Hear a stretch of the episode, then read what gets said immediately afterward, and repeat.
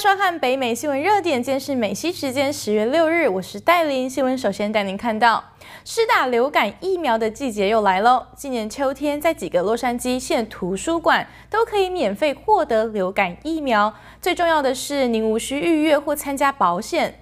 根据 CDC 的数据，美国平均每年有百分之八的人感染流感，在某些情况下，流感可能是致命的。六十五岁及六十五岁以上的老年人、患有某些慢性疾病的人、孕妇和五岁以下的孩子是重症患者的最高风险。而今年对于疫苗接种来说尤其重要。疾病预防控制中心和公共卫生部正在鼓励今年六个月或六个月以上的每个人注射流感疫苗，以免发生流感大流行。你可以在家中社区附近的图书馆查询有关疫苗接种的地点。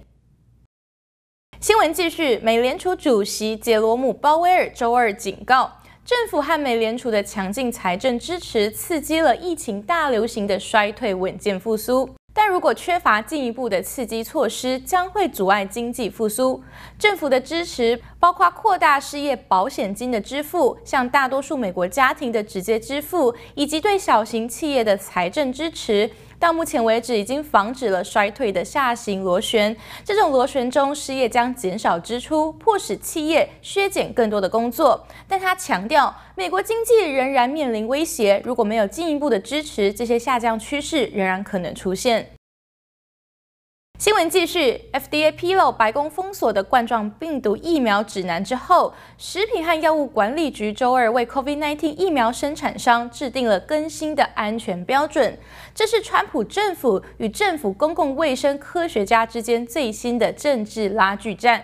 FDA 在其网站上发布的简报文件说，疫苗制造商应在接受紧急批准之前，至少跟踪参与者两个月，以排除安全问题。这项要求几乎可以肯定会阻止在十一月三日前推出疫苗，因川普一再坚持要在选举日之前批准一种疫苗。但 FDA 强调，对于普通人群的全面批准将需要更多的数据，预计到二零二一年中旬才有。